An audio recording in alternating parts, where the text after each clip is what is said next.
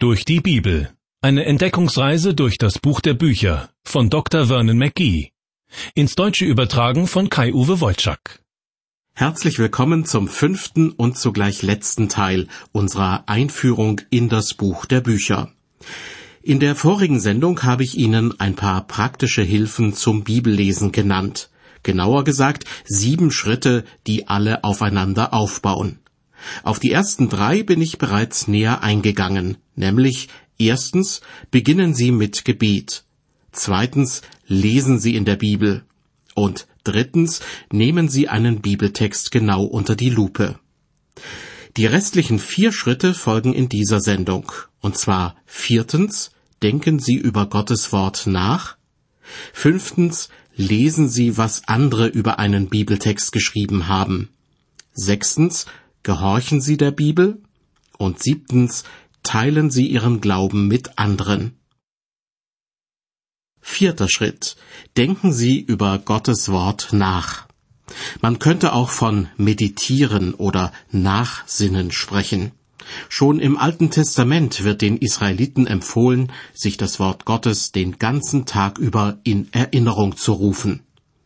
Gott lässt dem Volk Israel sagen, diese Worte, die ich dir heute gebiete, sollst du zu Herzen nehmen und sollst sie deinen Kindern einschärfen und davon reden, wenn du in deinem Hause sitzt oder unterwegs bist, wenn du dich niederlegst oder aufstehst. Und du sollst sie binden zum Zeichen auf deine Hand, und sie sollen dir ein Merkzeichen zwischen deinen Augen sein, und du sollst sie schreiben auf die Pfosten deines Hauses und an die Tore. So steht es im fünften Buch Mose, Kapitel 6. Das muss man sich mal vorstellen. Die Israeliten sollen Worte Gottes an die Pfosten der Häuser und an die Tore schreiben. Was auch immer sie zu Hause gemacht haben, immer hatten sie so etwas wie eine Pinnwand mit angehefteten Merkzetteln vor Augen. Und der Grund dafür? Ganz einfach.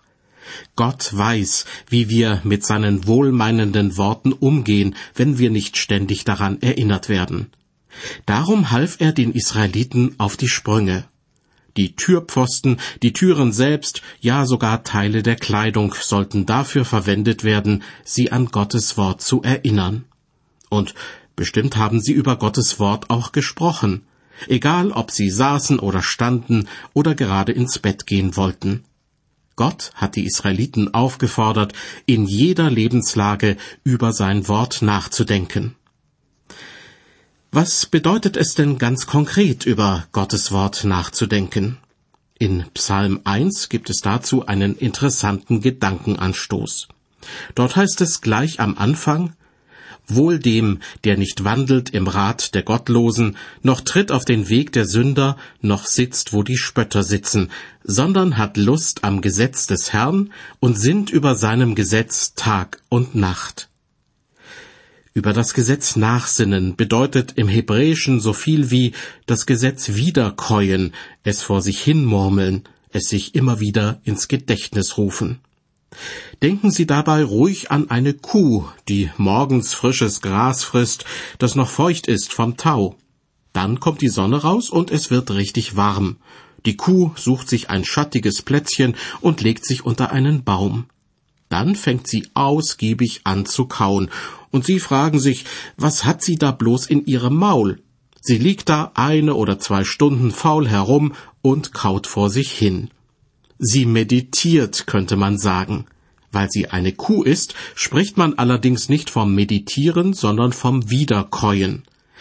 Denn die Kuh hat einen ziemlich komplexen Magen, und das Gras, das sie morgens gefressen hat, wird von dem einen Teil in den anderen Teil des Magens verschoben, so dass sie es noch einmal gründlich durchkauen kann. Nehmen wir uns die Kuh zum Vorbild und machen es so ähnlich mit unseren Denkprozessen. Wenn wir etwa einen Bibeltext gelesen haben, dann sollten wir uns die Zeit nehmen, uns gründlich mit diesem Text auseinanderzusetzen, darüber nachzudenken, ihn zu meditieren. Wenn ich eine Andacht oder Predigt vorbereite, bringe ich manchmal Stunden damit zu, einen Vers aus der Bibel immer und immer wieder zu lesen und darüber nachzudenken. Ich schlage in Büchern nach, was andere Christen darüber geschrieben haben, und lese ihn noch einmal. Die Mühe lohnt sich, denn schließlich entdecke ich etwas Neues, eine geistliche Wahrheit, die mir bisher verborgen geblieben war. Der Theologe und Autor Harry Ironside hat einmal erzählt, dass er sich einen Vortrag über das Hohelied Salomos angehört hatte, mit dem er jedoch irgendwie unzufrieden war. Daraufhin hat er das Hohelied immer und immer wieder durchgelesen und Gott auf Knien darum gebeten, ihm die Bedeutung dieser alttestamentlichen Schrift klar zu machen. Er tat es immer wieder, über Wochen und Monate. Und schließlich bekam er von Gott die herbeigesehnten Erkenntnisse. Wenn ich heute ein Referat oder eine Predigt halte über das Hohelied Salomos, dann greife ich gern zurück auf die Interpretation von Harry Ironside. Zum einen fühle ich mich selbst davon ergriffen. Zum anderen weiß ich, dass dieser Mann lange Zeit darüber nachgedacht und Gott um Hilfe gebeten hat. Im Alltag gibt es ganz unterschiedliche Möglichkeiten, über die Bibel nachzusinnen. So habe ich von einem Ehepaar erfahren, dass sie beide regelmäßig diese Sendereihe durch die Bibel einschalten. Sie zu Hause und er bei der Arbeit im Büro. Beim gemeinsamen Abendessen sprechen sie dann über den Bibeltext, der in der Sendung gerade dran war. Auch das ist eine Art von Nachsinnen, indem man sich das Gehörte in Erinnerung ruft, darüber spricht, miteinander diskutiert. Andere Leute nutzen die Zeit auf dem Weg zur Arbeit, im Auto oder in der Straßenbahn, um über einen Bibelabschnitt nachzudenken. Ich weiß, dass diese Art des Nachdenkens und der Meditation heutzutage eine fast vergessene Kunst ist. Stress im Alltag und die ständige Berieselung durch elektronische Medien machen es schwer, sich auf das Wort Gottes zu konzentrieren. Bitte machen Sie sich bewusst, dass dadurch unser geistliches Leben negativ beeinflusst wird. In der eigenen Familie, aber auch in der christlichen Gemeinde. Einfach deshalb, weil sich viele von uns zu wenig Zeit nehmen für die Beschäftigung mit der Bibel. Ein positives Gegenbeispiel liefert jener Kämmerer aus Äthiopien, über den in der Apostelgeschichte Kapitel 8 berichtet wird. Während er auf seinem Wagen unterwegs war, las er den Propheten Jesaja.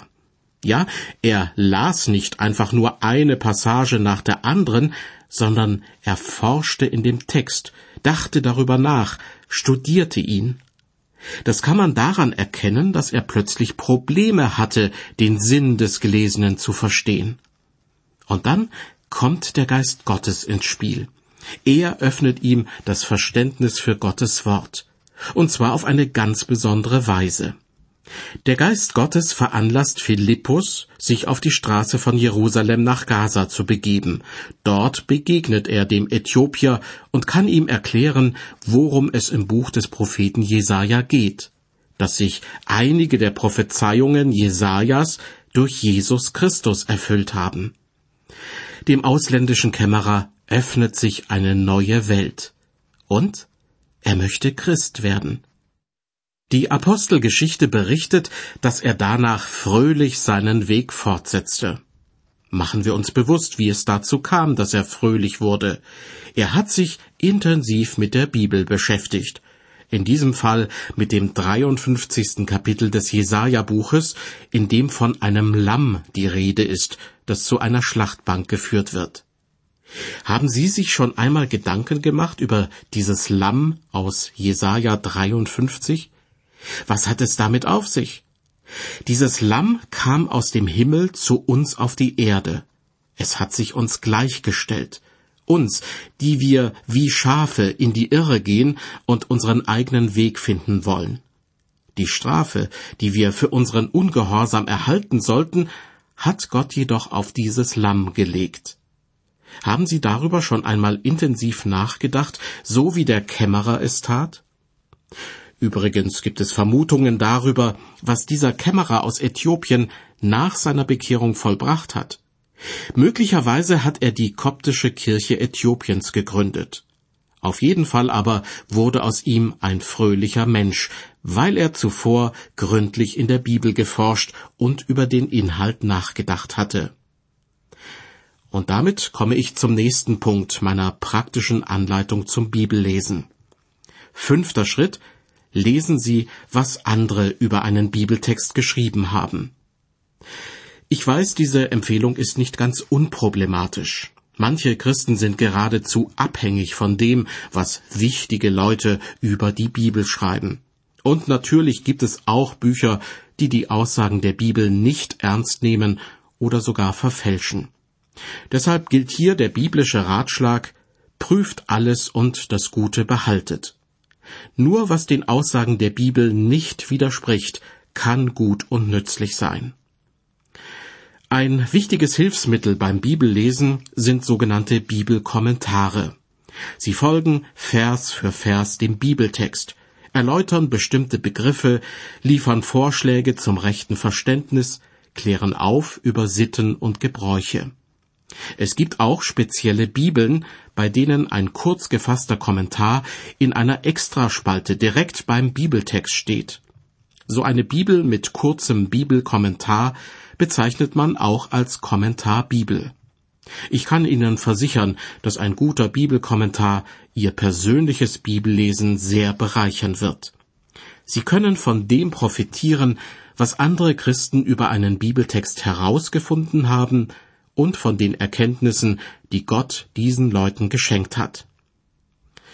Ein weiteres Hilfsmittel von unschätzbarem Wert ist eine Konkordanz. Sie wollen zum Beispiel wissen, was die Bibel zum Thema Heiligung sagt? In einer Konkordanz sind unter dem Stichwort Heiligung sämtliche Bibelstellen aufgeführt. Oder Sie haben vergessen, wo dieser eine Vers steht mit dem Lamm, das zur Schlachtbank geführt wird. Unter dem Stichwort Schlachtbank werden Sie ganz schnell fündig. Jesaja 53, Vers 7. Auch ein Bibellexikon und ein biblisches Wörterbuch sind eine sinnvolle Anschaffung für das persönliche Bibellesen, aber auch wenn Sie eine Andacht oder eine Predigt vorbereiten. In aller Regel wird man keine längeren Passagen aus solch einem Lexikon oder Wörterbuch in die Andacht oder Predigt übernehmen. Höchstens mal ein kurzes Zitat. Dann aber bitte schön dazu sagen, von wem es stammt. Gleiches gilt, wenn Sie einen besonderen Gedanken eines Autors mit eigenen Worten wiedergeben. Es zeugt von einem aufrichtigen Charakter, wenn man nicht so tut, als ob das alles auf dem eigenen Mist gewachsen wäre. In der Regel aber sind Nachschlagwerke wie ein Bibellexikon oder ein Wörterbuch dazu da, sich einfach nur Anregungen zu holen und von dem Fachwissen anderer Leute zu profitieren. Ein Student wollte das offenbar nicht so recht einsehen und fragte seinen Professor, in welchem Umfang er denn andere Autoren in seiner Prüfungsarbeit zitieren dürfe. Die Antwort des Professors Sie können auf jedermanns Weide grasen gehen, aber bitteschön, geben Sie Ihre eigene Milch. Das war der fünfte Schritt, den ich Ihnen fürs Bibellesen empfehle. Lesen Sie auch, was andere über einen Bibeltext geschrieben haben. Und damit kommen wir zum sechsten Schritt. Gehorchen Sie der Bibel. Wer sich ernsthaft mit dem Wort Gottes beschäftigt und es verstehen will, muss auch die Bereitschaft mitbringen, dem Wort Gottes Gehorsam entgegenzubringen. Abraham ist ein gutes Beispiel dafür, wie das in der Praxis aussehen kann. Gott ist ihm erschienen, als er ihn aus Ur in Chaldea, seinem Heimatort, herausgeführt hat, und noch einmal, als Abraham das verheißene Land erreicht hat. Doch als eine Hungersnot kam, wich Abraham nach Ägypten aus. In dieser Zeit hatte Gott anscheinend kein Wort für Abraham übrig. Erst als er wieder in das verheißene Land gezogen war, erschien ihm Gott erneut. Warum? Weil es Abraham an Gehorsam mangelte. Gott war nicht bereit, sich ihm weiter zu offenbaren, solange er das bereits Gehörte nicht in die Tat umsetzte. Ich bin mir sicher, so ist das auch heute noch. Nur wenn wir gehorsam sind, wird uns Gott die Augen öffnen für weitere geistliche Wahrheiten. Sogar die Heilsbotschaft des Evangeliums, die davon handelt, wie der Mensch erlöst werden kann, auch sie fordert Gehorsam.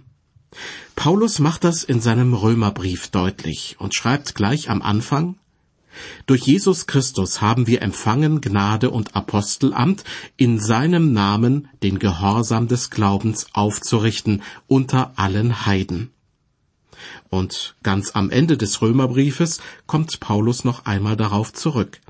Er schreibt, ein Geheimnis ist nun aber offenbart und kundgemacht durch die Schriften der Propheten nach dem Befehl des ewigen Gottes, den Gehorsam des Glaubens aufzurichten unter allen Heiden.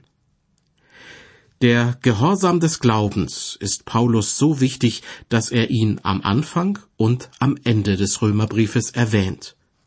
Und dazwischen? Da entfaltet er den Sinn und Zweck des Evangeliums, erklärt zum Beispiel, warum Christus am Kreuz gestorben ist. Dieser erste dogmatische Teil des Römerbriefes enthält also ein gutes Stück Glaubenslehre. Dann im zweiten Teil zieht er Schlussfolgerungen für das Leben im Alltag. Wie sollen wir uns als Christen da verhalten? Gehorsam des Glaubens oder wie man auch sagt, Glaubensgehorsam, daran hat es schon Adam und Eva gefehlt. Nicht genug, dass sie der Schlange, dem Satan, dem Feind Gottes zugehört haben, sondern sie missachteten auch Gottes Anweisungen. Gott gehorsam zu sein, ist von großer Wichtigkeit. Wenn wir ungehorsam sind, müssen wir damit rechnen, dass Gott manche geistlichen Wahrheiten vor uns verborgen hält.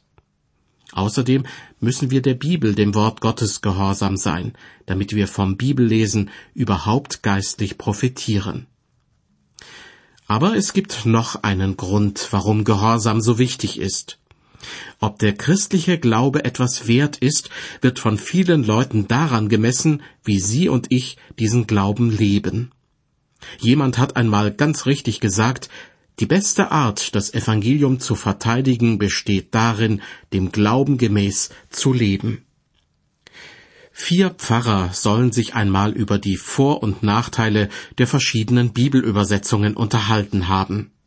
Der eine bevorzugte die Luther-Übersetzung wegen ihrer schönen und bildhaften Sprache.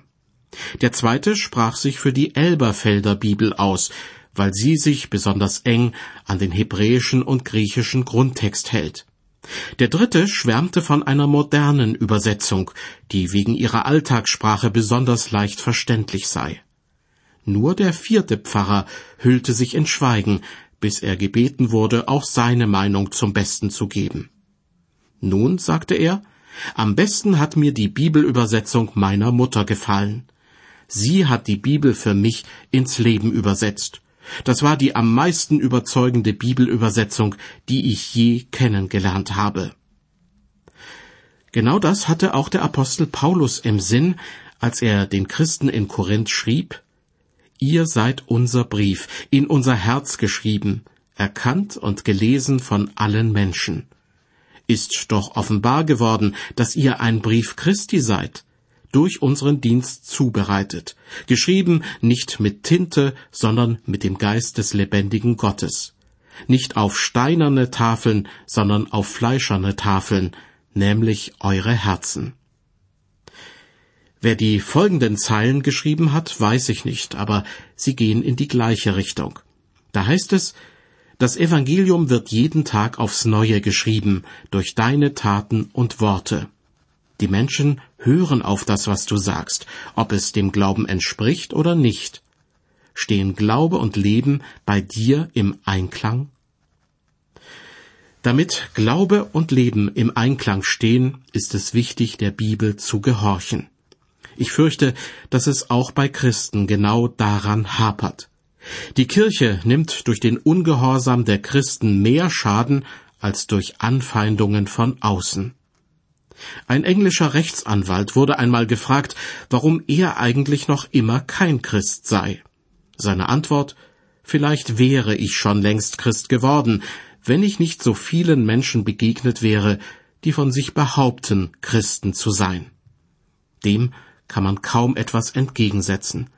In dieser Hinsicht müssen wir unser Leben überprüfen und ehrlich mit uns sein. Das war Punkt 6 meiner praktischen Anleitung zum Bibellesen. Und hier kommt der letzte und zugleich siebte Schritt. Teilen Sie Ihren Glauben mit anderen. Nicht nur in der Bibel lesen, in ihr forschen und über sie nachsinnen, nicht nur nachlesen, was andere über einen Bibeltext geschrieben haben, sondern die eigenen Eindrücke mit anderen teilen und was man selbst dazu gelernt hat, anderen mitteilen. Sonst könnte es gut sein, dass sie irgendwann ein Gefühl der Sättigung beschleicht. Gott möchte nicht, dass sie sich immer mehr vom Rest der Menschheit zurückziehen. Er möchte nicht, dass sie zu einem wandelnden Bibellexikon werden, das in jeder Hinsicht Bescheid weiß, während der Rest der Menschheit dumm sterben wird.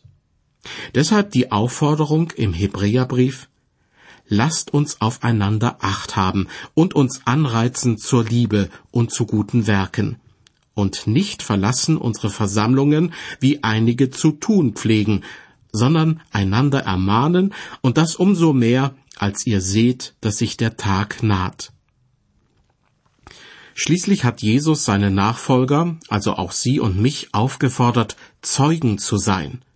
Ihr werdet die Kraft des Heiligen Geistes empfangen, der auf euch kommen wird, und werdet meine Zeugen sein in Jerusalem und in ganz Judäa und Samarien und bis an das Ende der Erde. So steht es im ersten Kapitel der Apostelgeschichte. Nicht Gelehrte sollen wir sein, auch kein wandelndes Lexikon oder ein Buch, in dem man schöne Erinnerungen aufschreibt. Wir sollen auch kein Notizbuch sein, in dem Gott insgeheim seine Wahrheiten notiert. Denn davon lassen sich andere Menschen nicht beeindrucken. Jemand hat einmal gesagt, dass sich die Erziehung junger Leute von der bloßen Wissensvermittlung unterscheidet. Erziehung sei ein Vorgang, bei dem der Lehrer wichtige Dinge an seinen Schüler weitergibt, ohne dass beide ihren Verstand dafür einschalten müssten. So ungefähr soll es auch sein, wenn wir uns mit anderen Christen über die Bibel austauschen. Neben reiner Wissensvermittlung geht es darum, den Glauben mit anderen zu teilen, sich am gemeinsamen Glauben zu freuen und ihn zu leben. Was das bedeutet, habe ich am theologischen Seminar gelernt. Da durfte ich zum Schluss bereits eine kleine Gemeinde betreuen. Im Grunde war ich den Studenten der nachfolgenden Klasse gerade mal zwölf Monate voraus. Trotzdem spürte ich einen riesigen Unterschied zwischen ihnen und mir. Woran mag das gelegen haben? Ganz einfach. Sie studierten brav Theologie und erforschten dabei die Bibel. Ich hingegen konnte meinen Glauben mit anderen teilen und einiges von dem weitergeben, was ich in den Jahren zuvor gelernt hatte. Diesen Austausch hat Gott reich gesegnet. Deshalb teilen Sie Ihren Glauben mit anderen. Und das war der letzte von insgesamt sieben Schritten meiner praktischen Anleitung zum Bibellesen. Lassen Sie mich zum Schluss noch einmal alle aufzählen. Erstens, beginnen Sie mit Gebet. Zweitens, lesen Sie in der Bibel. Drittens, nehmen Sie einen Bibeltext genau unter die Lupe. Viertens, Denken Sie über Gottes Wort nach. Fünftens, lesen Sie, was andere über einen Bibeltext geschrieben haben. Sechstens, gehorchen Sie der Bibel. Und siebtens, teilen Sie Ihren Glauben mit anderen. Mit dieser Sendung beschließen wir die allgemeine Einführung in das Buch der Bücher und steigen in der nächsten Sendung in das Alte Testament ein. Dann beginnt sie so richtig, unsere Entdeckungsreise durch die Bibel. Ich freue mich schon darauf und lade auch Sie herzlich dazu ein.